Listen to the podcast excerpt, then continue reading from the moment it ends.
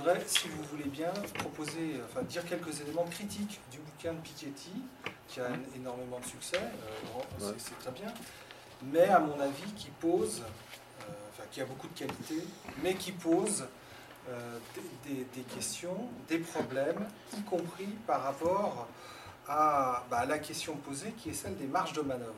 Y a-t-il des marges de manœuvre et précisément, je pense que le, bouquin de Piketty, c'est une nouvelle version de, du discours qui consiste à dire il n'y a pas de marge de manœuvre. Et Piketty nous propose une version faible de ce discours.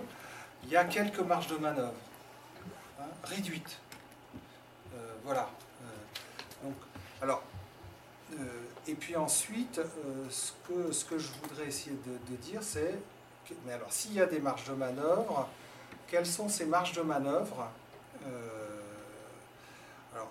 moi, je, là, en, l'occurrence, je ne vais, pas, vais pas donner dans le bien-être, justement, hein, parce, que, parce que, justement, ce que je reproche à Piketty, c'est effectivement une approche essentiellement néoclassique.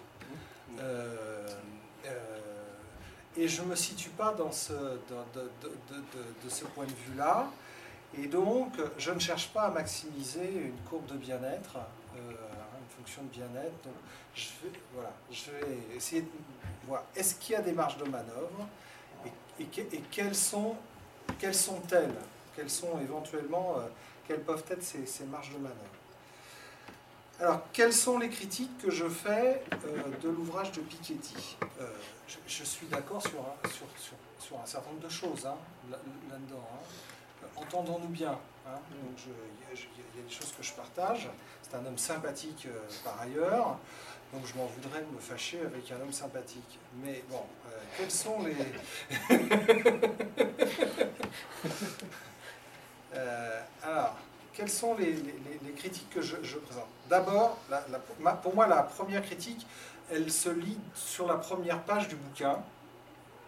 Les raisons aujourd'hui, selon, selon Landais, Piketty 16, hein, euh, les trois. Hein.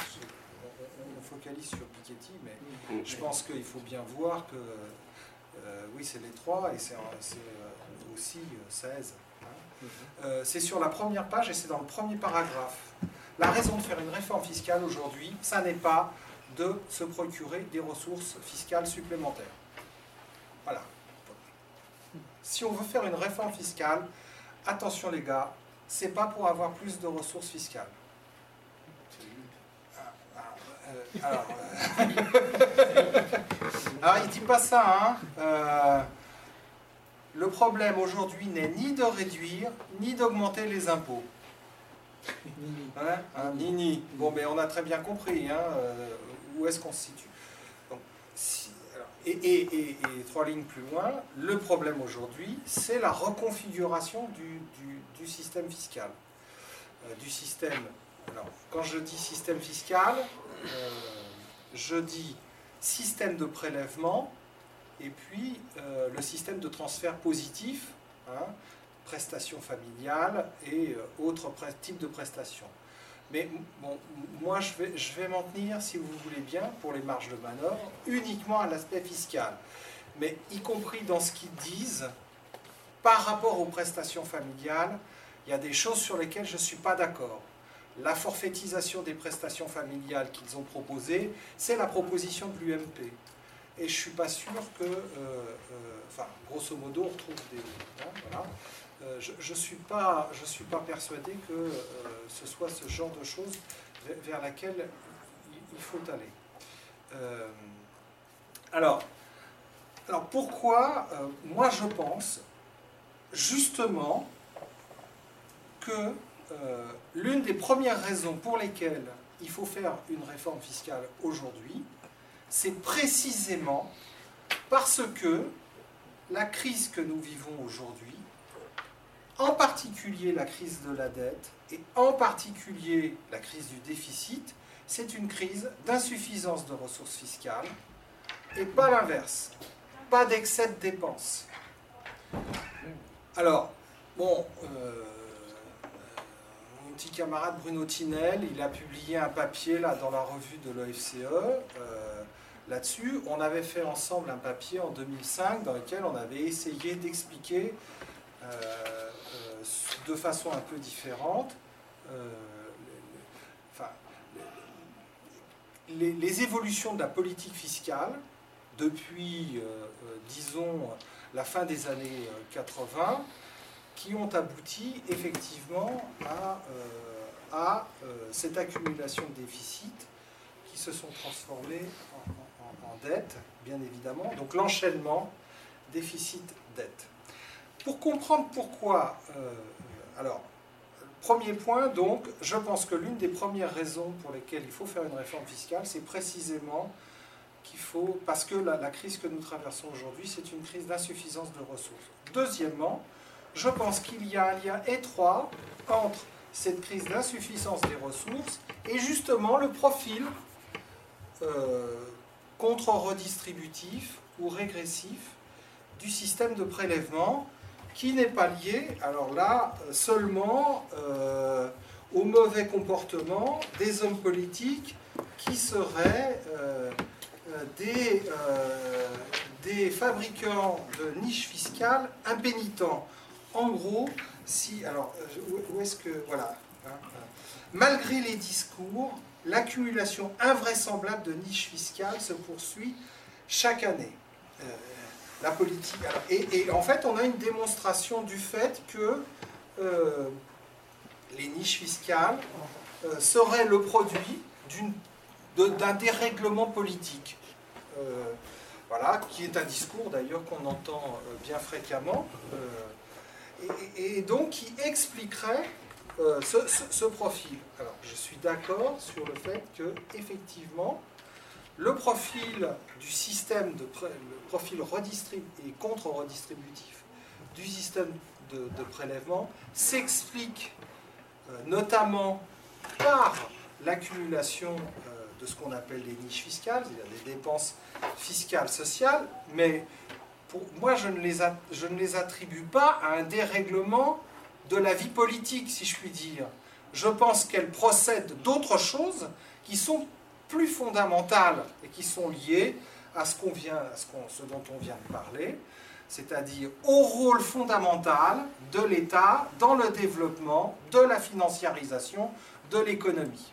Si on ne comprend pas, aujourd'hui il se trouve quand même qu'avec la crise grecque, on a euh, effectivement, par l'exemple, euh, l'illustration de, ce que je dis, mais ce qu'on est un certain nombre à dire depuis quelque temps, euh, la politique publique joue, a joué un rôle tout à fait fondamental comme condition nécessaire au développement de la financiarisation de l'économie. Ce n'est pas la même chose que de dire qu'il y a un lien étroit entre les formes du capitalisme cognitif et l'émergence de, cette financiarisation.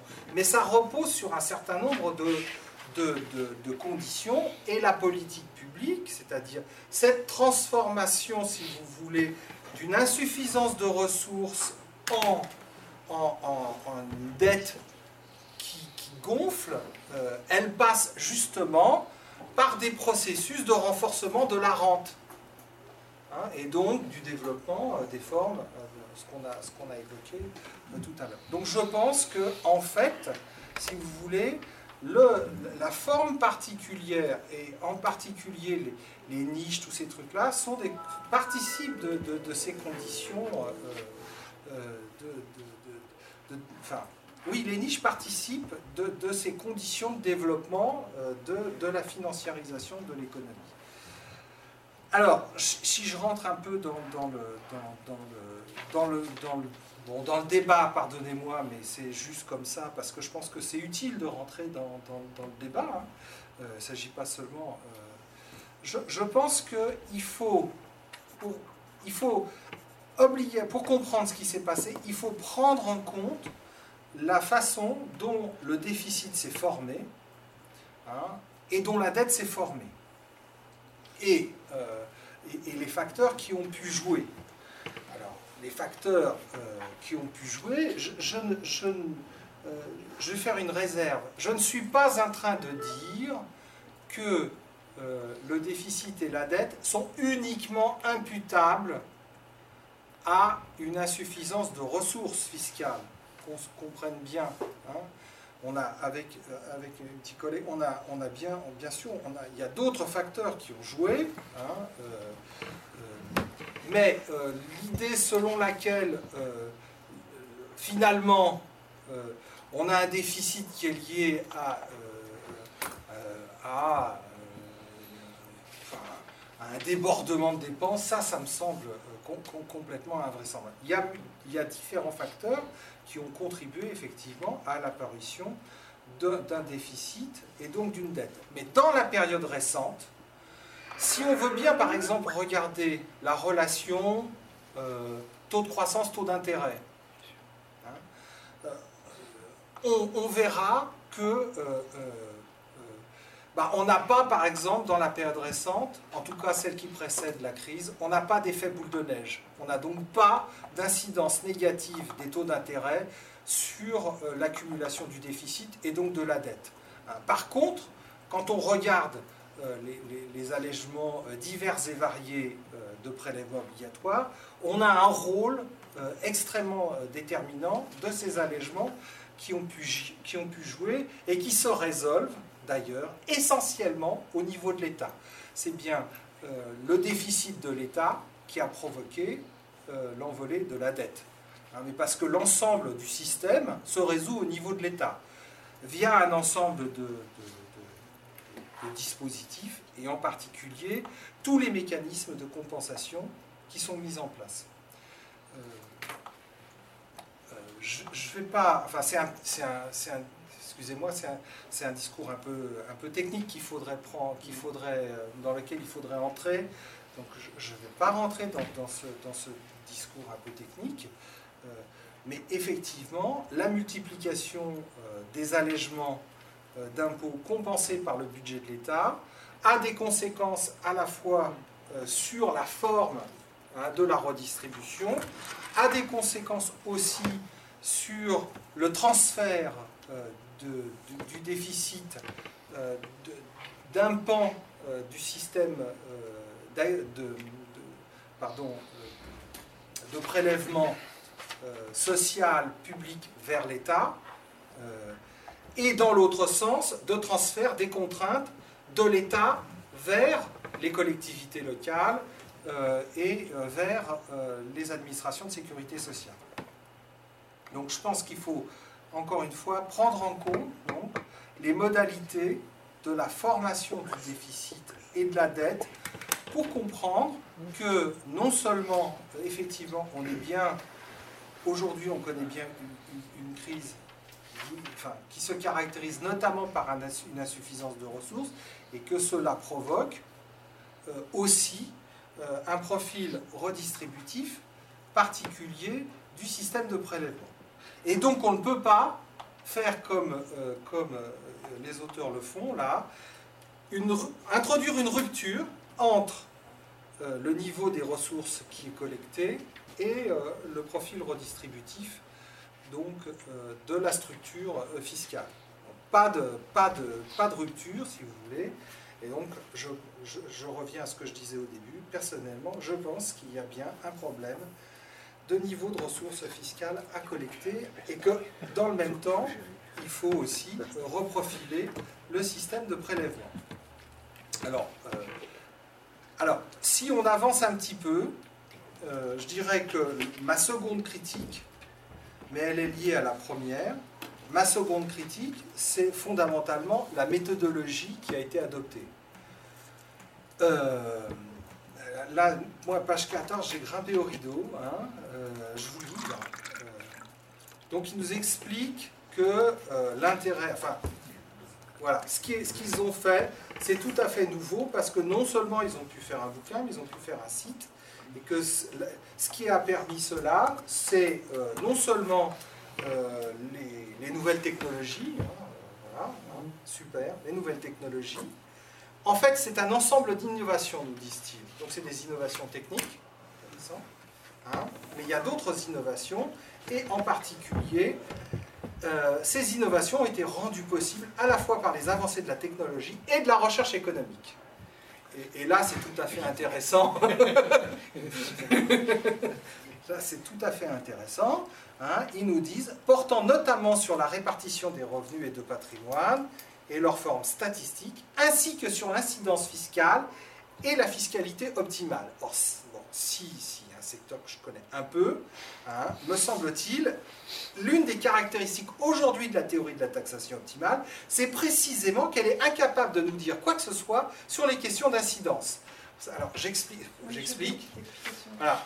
L'un des problèmes essentiels, et ça c'est un problème qui est posé depuis le 19e siècle, hein, c'est euh, euh, euh, un, des premiers débats, une des controverses importantes entre Seligman et Edgeworth sur la question de l'incidence de l'impôt. Qui paye l'impôt? Mm. Qui paye en fait l'impôt? Et ça c'est extrêmement important ensuite sur les problèmes d'équipe partielle, équipe générale. Il y, a, des... L'incidence, c'est quoi? Ça consiste à dire que le redevable légal d'un impôt n'est pas forcément le redevable effectif de l'impôt. C'est tout bête. Ça revient à dire que les contribuables ont la capacité de reporter sur d'autres les prélèvements dont ils ont la charge en manipulant les variables économiques sur lesquelles ils ont un pouvoir. Et Seligman dit, euh, bah, détenir des biens, c'est détenir un pouvoir. Je parle de Seligman parce que, parce que s'approche euh, le, centenaire du rétablissement de l'impôt sur le revenu aux États-Unis, impôt sur le revenu fédéral, et il a été un des grands acteurs de ce rétablissement de l'impôt sur le revenu fédéral aux États-Unis. Donc, effectivement, on, les contribuables. Alors, un exemple que tout le monde connaît, hein, peut-être, c'est la, euh, la taxe foncière. Si vous êtes propriétaire d'un bien que vous louez, vous payez en tant que propriétaire de la taxe foncière, mais il voit de soi que ce n'est pas vous qui en, êtes, euh, qui en avez la charge. Ce que font tous les propriétaires, ils s'empressent, bien sûr, de transférer la charge au locataire via une augmentation du prix du loyer. C'est tellement connu que si vous regardez une déclaration d'impôt foncier, il y a la taxe foncière dedans euh, qui, est, qui figure parmi les revenus du contribuable qu'on peut, qu'on peut d'ailleurs, euh, qu'on met dans les charges. Enfin, il y a un système d'imputation qui fait que ça, que, ça apparaît. Donc effectivement, il y a une... Et donc c'est un des problèmes fondamentaux de savoir qui finalement paye les cotisations. Parce que mon, petit problème de taxe foncière, c'est peanuts. Le vrai problème, c'est savoir qui paye les cotisations sociales et en particulier qui supporte la charge des cotisations sociales patronales. D'où les débats autour de la valeur ajoutée. Hein, du partage de la valeur ajoutée et à quel moment on observe qu'effectivement le, partage de la valeur ajoutée évolue entre la part salariale et la part entreprise. Euh, Or, alors, justement, il se trouve que, je, vous invite à le lire, j'ai amené, euh, amené la synthèse là. Parce que dans la synthèse, euh, je vous conseille de lire euh, le dernier rapport du Conseil des prélèvements obligatoires, qui date du 12 mai. alors il est là, quand on regarde en bas, c'est marqué 2010, mais en fait c'est 12 mai 2011. Donc ça, c'est très, tout à fait récent et ils ont fait un travail sur une analyse de la, de la progressivité et des effets redistributifs des prélèvements obligatoires sur les ménages auxquels ils ajoutent euh, un certain nombre euh, de transferts. Hein, euh, en particulier l'allocation logement. Pourquoi? Parce que effectivement, ils englobent l'allocation logement parce qu'ils se posent les mêmes problèmes pour l'allocation logement d'incidence qui en fait profitent de l'allocation logement. En particulier dans le, dans le logement étudiant. Est-ce les étudiants ou est-ce les propriétaires? Si on a observé une montée du loyer et des, logements destinés aux étudiants, n'est-ce pas lié à la montée justement de l'allocation logement destinée aux étudiants qui fait que en fait les propriétaires captent donc rentent une captent une partie ou la totalité euh, de, euh, euh, de, l'allocation logement. donc voilà, on retrouve. Donc le problème de l'incidence, il se pose donc sur les cotisations sociales, qui supporte la charge des cotisations sociales, et quand on a... Et alors, il s'oppose dans les deux sens. Vous avez compris, avec mon exemple d'allocation logement, il n'était pas fait pour rien. Il se pose dans les, dans les deux sens. Quand on a des allègements de cotisations sociales, qui profite des allègements de cotisations sociales? Est-ce que c'est les salariés? Ou est-ce que c'est les détenteurs du capital, ou éventuellement les consommateurs parce que ça induit une diminution de prix, etc. À ces questions-là, et là le rapport du Conseil des impôts est clair, les économistes, et donc la théorie de la taxation optimale, dont c'est l'objectif, hein, je précise, c'est l'objectif, n'ont rien à dire. Ah, Bourguignon a critiqué un, de nos collègues, euh, Antoine Dautume, je vous invite à lire la critique, euh, qui est une critique en fait euh, un peu désabusée, qui consiste à dire, au début des années 70, lorsque s'opère la révolution de l'économie publique, on pensait qu'on allait trouver hein, les bonnes formules qui nous permettraient, avec des élasticités, des trucs comme ça, de régler ce problème-là. Mais aujourd'hui, on n'a rien réglé. C'est-à-dire qu'on a toujours la même chose. Pour régler le problème de l'incidence, bah, on fait des hypothèses. Et l'hypothèse là-dedans, c'est que, à la fois du côté prélèvement et du côté, euh, du côté transfert positif, c'est les salariés qui soit supportent la charge, soit bénéficient euh, des, euh, des, transferts, et notamment bénéficient des réductions de, de, charges, des allègements de cotisations sociales patronales. Alors vous me direz, bon, c'est pas trop grave, si, on peut faire autrement. Donc le Conseil des prélèvements obligatoires fait d'autres hypothèses et on obtient toujours la même courbe. Hein, c'est-à-dire le système de prélèvement est progressif jusqu'à grosso modo 50 pour les 50% euh, euh, du début de la distribution des revenus, puis il est il, est, plafonne, et puis ensuite il est régressif. Mm. L'ensemble du système de prélèvement, hein, euh, je mm. précise bien, hein, il est régressif. Mais il est plus ou moins régressif selon que euh, on fait l'hypothèse que c'est les salariés qui bénéficient intégralement des exonérations de cotisation, ou selon qu'on suppose que bah, les détenteurs de capital bénéficient aussi des exonérations de cotisation parce que ça leur permet de valoriser leur capital. Et eh oui, parce que là, on a, et là, on voit qu'ils en profitent d'autant plus hein, qu'on a un truc comme ça.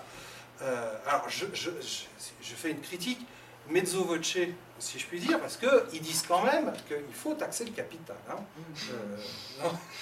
Euh, euh, oui, Landais, Piketty sont, sont favorables. Y compris euh, l'occupant propriétaire d'un logement. Oui, oui, oui, tout à fait.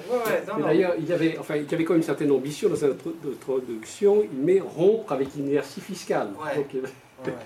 Mais, Mais bon, ce que je veux dire, c'est qu'il faut. Bon, faites attention. Enfin, il y a toujours cette question. Quelles sont les hypothèses? Moi, je suis. Euh, enfin, je, je, je, connais bien l'économie néoclassique. Je connais l'économie publique. Et donc, comme je ne suis pas un néoclassique, euh, euh, je regarde toujours ça. Donc, c'est quoi les hypothèses? Alors, il me semble que. je vais terminer. Enfin, c'est assez critique. Je, parce que je suis sûr de, faire grimper au rideau. Euh, je, continue. Je pense que leur option pour l'individualisation de l'impôt sur le revenu procède de la même démarche. C'est tout à fait néoclassique comme démarche. Ça consiste à considérer que les femmes, bien sûr, on parle des femmes mariées toujours, euh, elles opèrent un arbitrage entre euh, travail ou non-travail et elles opèrent seules cet arbitrage. On est dans le cas d'individualisme méthodologique. Hein. Or, on commence à avoir des travaux maintenant euh, qui montrent qu'en en fait, c'est pas comme ça que ça se passe. C'est-à-dire, en fait, bah, les femmes en couple, en général, euh, elles demandent, euh, c'est-à-dire qu'en fait, l'offre de travail, c'est pas de l'offre de travail des femmes, ni l'homme de, travail des hommes, c'est l'offre de travail des couples.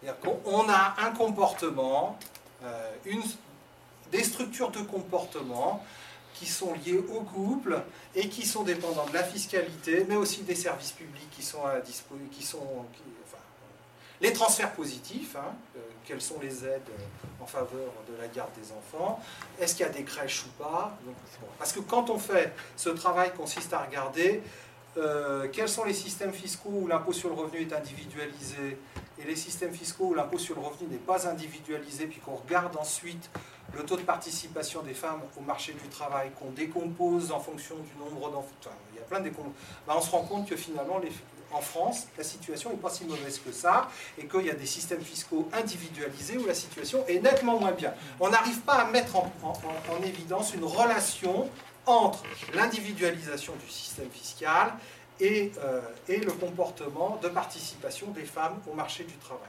C'est ça que je suis de plus en plus, au début j'étais très pour, là-dessus, et je le suis de moins en moins. D'autant que notre système fiscal contient un impôt sur le revenu individualisé, beaucoup plus important que l'impôt sur le revenu, l'IRPP, c'est la CSG. Il est intégralement individualisé, on ne prend pas en compte la situation familiale, on ne prend rien en compte de toute façon. Hein. Euh, donc effectivement, peut-être qu'il faut le réformer pour le rendre progressif. Ça, c'est autre chose, et ce qui m'amène à dire, oui, je suis d'accord, il faut réformer, il faut réformer notre système fiscal dans le sens de la progressivité. Voilà, donc il me semble hein, que, que, la critique, elle est indispensable parce que, fondamentalement, on a quand même un travail, moi, qui me semble procéder de cette démarche, ce que je disais au début, hein, consiste à dire, euh, finalement, il n'y a pas de marge de manœuvre, ou alors elles sont très faibles. Elles sont très faibles. Et je pense que ce n'est pas exact.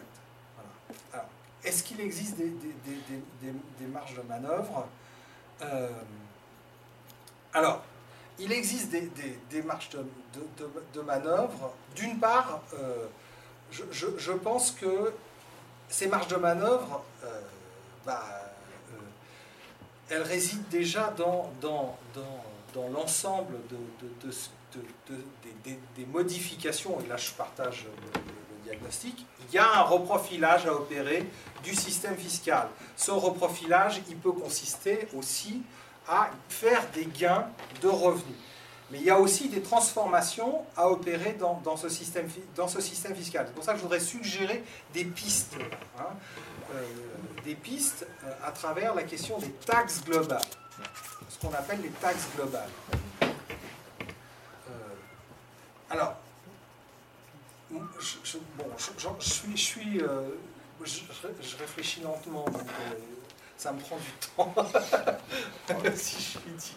Lentement, ça veut dire que ça me prend du temps. je pense que le système fiscal c'est quelque chose qui évolue lentement. Ça, depuis longtemps, je suis persuadé qu'on a, on ne peut avoir un point de vue crédible sur le système fiscal que si on se situe sur la longue période. Bon, les modifications d'une année sur l'autre, c'est souvent peanuts.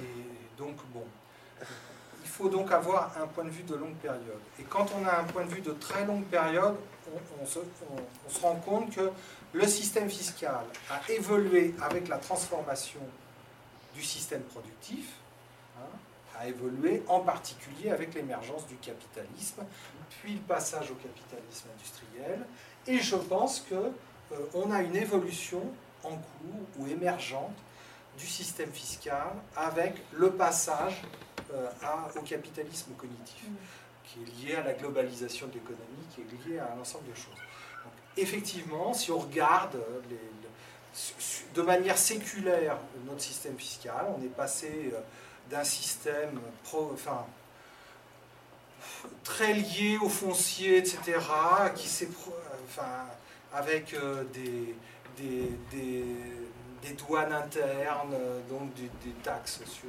sur, les, sur, les produits, etc., sur, sur les transactions, à un système qui euh, pas, enfin, un système plus en, phase avec le capitalisme industriel et en particulier avec euh, le Fordisme, notre système de cotisation sociale, ça me semble être tout à fait en phase avec la forme qu'a pris euh, le régime fordiste de genre, une forme très spécifique, plutôt spécifique à la France l'impôt sur le revenu est étroitement lié. Hein, en France, notre impôt, on ne comprend pas notre impôt sur le revenu si on ne comprend pas qu'il est associé à la politique familiale, presque dès les origines.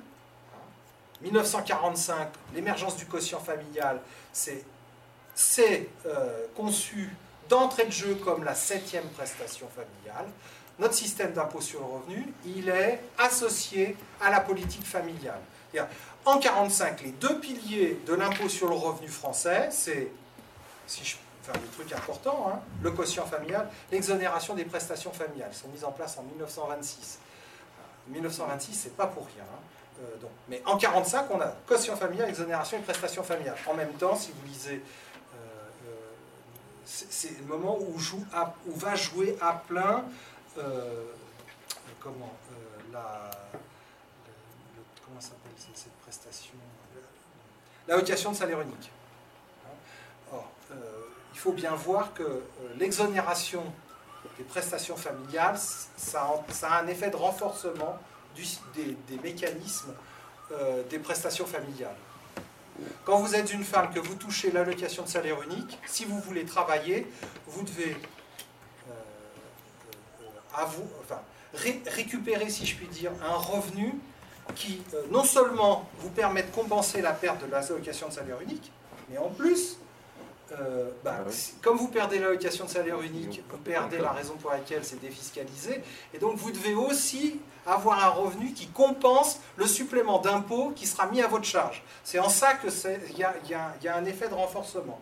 L'exonération des prestations familiales joue toujours. Hein. L'allocation de salaire unique, elle date de quand? L'allocation de salaire unique, elle a été créée en 1942. Euh, c'est une création de de Vichy, oui, et, elle joue à plein hein, durant, la, durant la période Fordiste, la première partie, puis ensuite, progressivement, dans la mesure où euh, la base mensuelle des allocations familiales n'est pas, vous connaissez, quoi, hein, progressivement, euh, enfin, dans, dans, les, en 49, euh, les prestations familiales, c'est 40% de la, de, la de la sécurité sociale. Hein. Euh, ça représentait à certains moments près de 50% des dépenses de la sécurité sociale. C'est extrêmement important. Donc l'émergence du système, de notre système de protection sociale, est dans d'autres pays c'est la pauvreté, c'est ça. Nous, en France, c'est des raisons démographiques. Hein, discours euh, qui sont tout à fait... Il y a des raisons démographiques. on ne retrouve pas ce quotient familial dans les autres pays européens, je pense particulièrement à l'Allemagne. Non. Alors, en Allemagne, c'est un système de quotient conjugal. Mais il n'y a pas la partie quotient enfant. Mais on a ailleurs hein, des quotients conjugaux, enfin des systèmes d'imposition euh, euh, conjoints. En Italie, c'est un système d'imposition individualisé avec possibilité d'option pour un système conjoint. Mais dans, différents pays, on a ces genres de, possibilités d'option. Donc là, vraiment, la spécificité française, euh, bon, alors on, a on, attribue, à mon avis, euh, le, différentiel avec les pays nordiques du point de vue du taux de participation des femmes au marché du travail au quotient familial. À mon avis, c'est une erreur. C'est une erreur. mais, euh, que j'ai faite. enfin, j'ai publié des trucs sur, pour, notamment sur les, positions familialistes et tout ça. Mais on a le droit d'évoluer. Hein, je pense de moins en moins que le quotient familial est déterminant là-dedans. Euh, qu'est-ce que je euh, parlais des taxes globales donc, Je reviens. Donc le système fiscal, euh, il se déplace il, il, se transforme pas très rapidement, si je puis dire. Il se déplace avec l'évolution de la base productive. Et donc, notre système fiscal actuel, c'est un système fiscal qui est fortement lié au capitalisme fordiste. Il est en train, il me semble, il est en train d'évoluer euh, vers des formes euh, de taxes globales, qui correspondent à un nouveau stade. Mais c'est encore de façon très, euh, très, vraiment très, enfin, d'embryon, quoi. Hein, c'est embryonnaire. Alors, il y a des recherches sur les taxes globales. Mais ces recherches, elles sont... Alors, qu'est-ce qu'on entend par taxe globale Ce sont des taxes qui, qui, se, enfin, euh, qui prennent en compte la dimension globale des questions économiques qui se pose et de la régulation économique. Hein, la, taxe, la taxe Tobin est considérée comme une taxe globale, parce que l'objectif, c'est précisément de lutter contre la spéculation qui prend une, d'entrée de jeu, si je puis euh, utiliser cette simplification-là, une forme globale. Donc globale à la fois dans le sens mondialisé et dans le sens intégré du, circuit économique. Bon, les taxes environnementales sont considérées comme des taxes globales parce que les questions environnementales sont aussi liées euh, à ça. Et parmi les taxes globales qui ont été proposées, donc je, voudrais suggérer ces pistes de recherche, c'est euh, la, bit tax. Alors, la bit tax, là j'ai un, travail de Luc euh, enfin de, de, Maastricht a fait un travail hein, sur la bit tax, un travail de recherche sur la bit tax. c'est une taxe sur euh, les, le, volume, sur le volume euh, de, de, des connexions. Alors c'est pas les connexions, excusez-moi, à chaque fois je me gourre.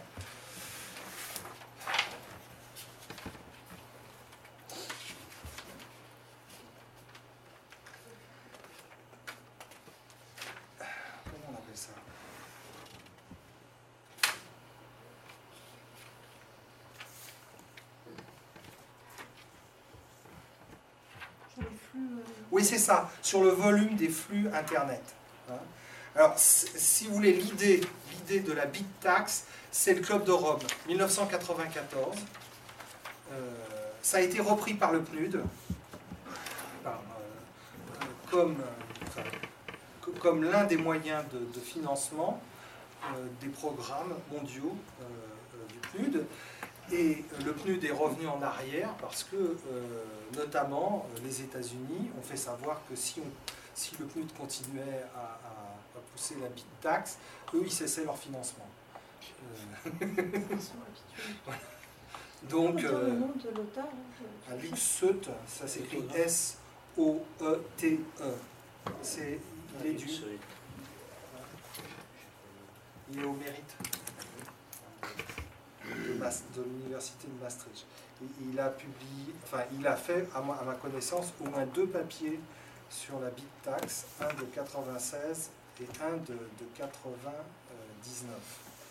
Euh, donc, moi, je, je, alors, je pense qu'il faut, euh, voilà, euh, je pense qu'il faut effectivement une idée il y a d'autres formes de taxes globales, des taxes sur le commerce des armes qui ont été, qui été proposées. Euh, euh, pour, l'instant, euh, les publications sur les taxes globales, à ma connaissance, il y, a, peu de choses hein, qui, sont, qui, sont, faites là-dessus. les seules taxes globales qui, sont, qui soient pour l'instant j'allais dire documenté, c'est pas tout à fait. Enfin, sur lesquels il y a, beaucoup de travaux, c'est les taxes environnementales, et c'est en particulier euh, les taxes sur le CO2, hein, mm. ce qu'on a connu. Euh, euh, j'attire encore une fois l'attention sur le fait que, à mon sens, les propositions qui sont faites de taxes sur le CO2 et les questions de double dividende qui sont associées, c'est justement des raisonnements en termes de bien-être euh, étroitement, enfin c'est des raisonnements néoclassiques quoi. Hein. Euh, si on gratte un petit peu. Euh... l'histoire du double dividende. Alors l'idée de la, l'idée c'est la, la, taxe euh, permet de modifier les comportements. Donc ça améliore le bien-être. Premier dividende, on récupère de l'argent qu'on peut redistribuer. Deuxième, et donc on améliore le bien-être. Deuxième dividende. D'accord. C'est ça qui La classique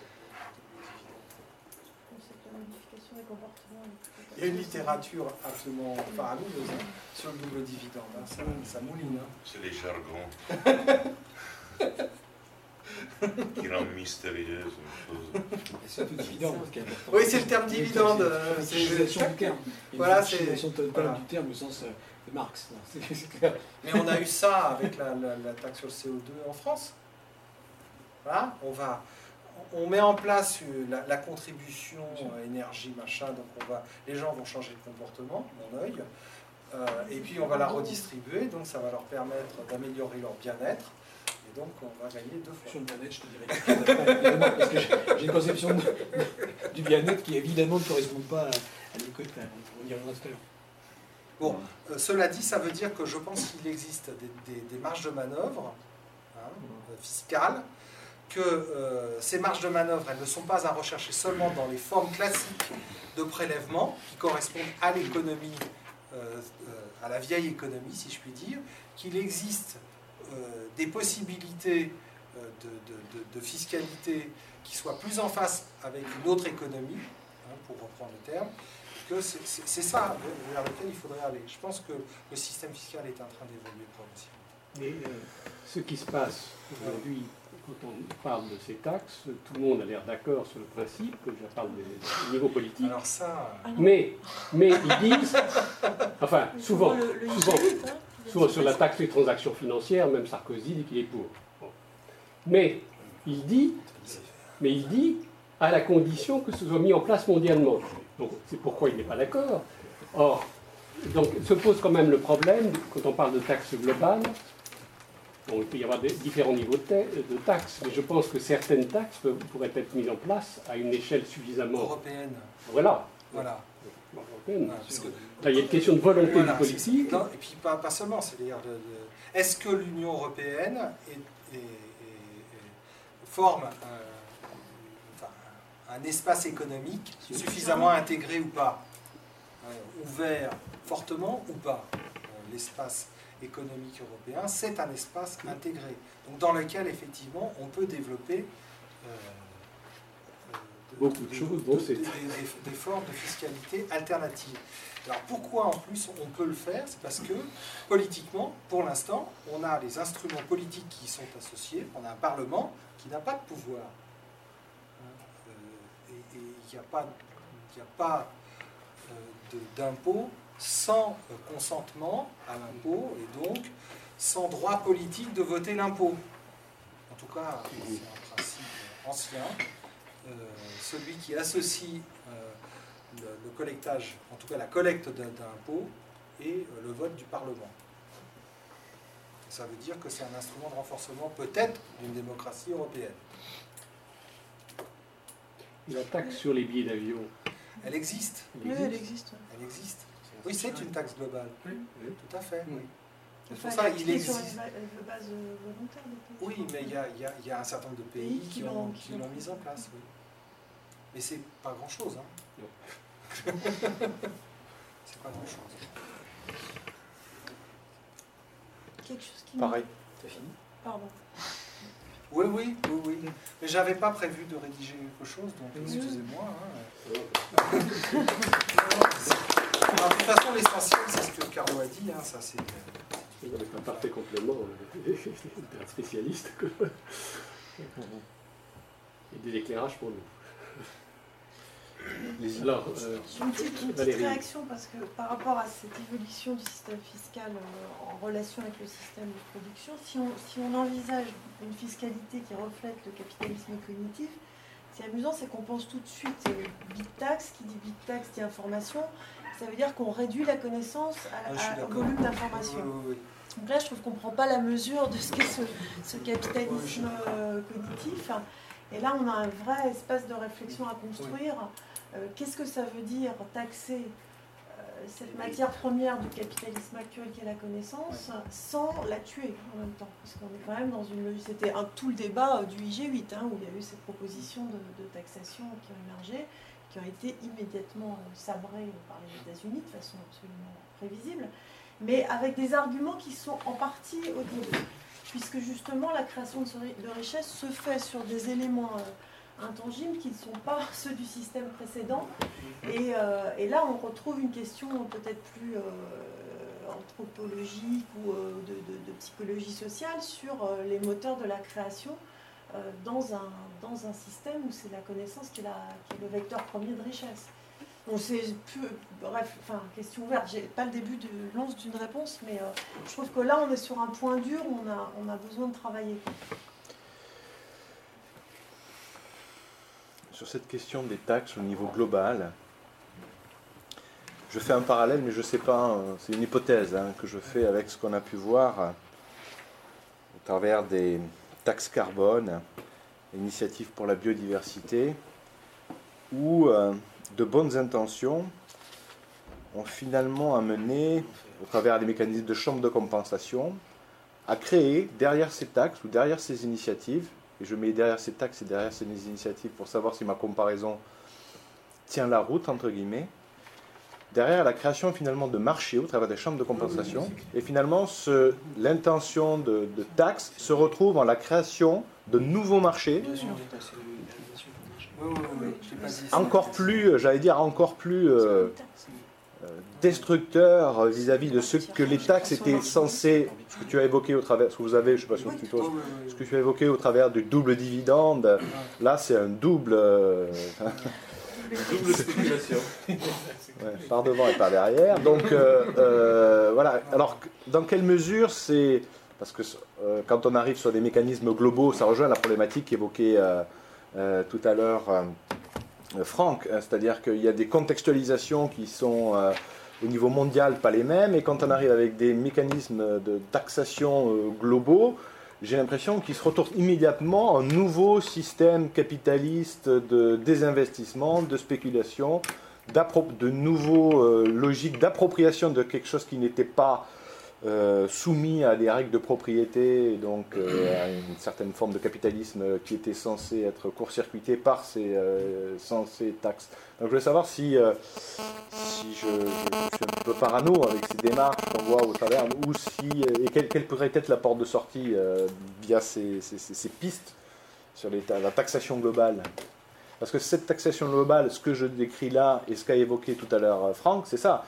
Si on veut avoir des mécanismes qui soient valables localement, ça veut dire qu'ils seront également valables, ou, en tout cas interopérables ou compatibles avec des mécanismes beaucoup plus globaux. Donc déterminer cette... Euh, bon, pendant un temps, y compris au niveau conceptuel, ça avait été euh, précisé par Bernard il y a, il y a, quelques temps, c'est... C'est ce que tu as repris, Franck, quand tu as dit pour nous, le travail, c'est d'abord un élément relationnel. Mmh. Hein Bon, ça veut dire quoi? C'était les vertus d'une approche euh, structuraliste de dire ça. C'est ce qui a fait qu'à un moment, de, bah, le truc structuralisme, c'était quand même. allez, oui, enfin, le, le, structuralisme a eu cette vertu. Si je le souligne, c'est parce que ça avait été souligné par Bernard, ça m'avait été. le structuralisme, à un moment donné, a fait que toutes les sciences, toutes les disciplines, comme ça, se sont causées. Parce qu'il y avait quand même un, présupposé, et ça a été un moment d'ébullition qui a fait notamment la, la French Theory en France. Donc, ce que je voulais voir, c'est au travers de la question de la taxation qui, ont été évoquées, le, discours que nous a fait euh, Carlo et les remarques de Franck, quelle pourrait être l'assiette de base, ce qui nous permettrait de raisonner euh, localement et globalement, aussi minimale soit-elle, mais est-ce qu'elle existe Est-ce que c'est...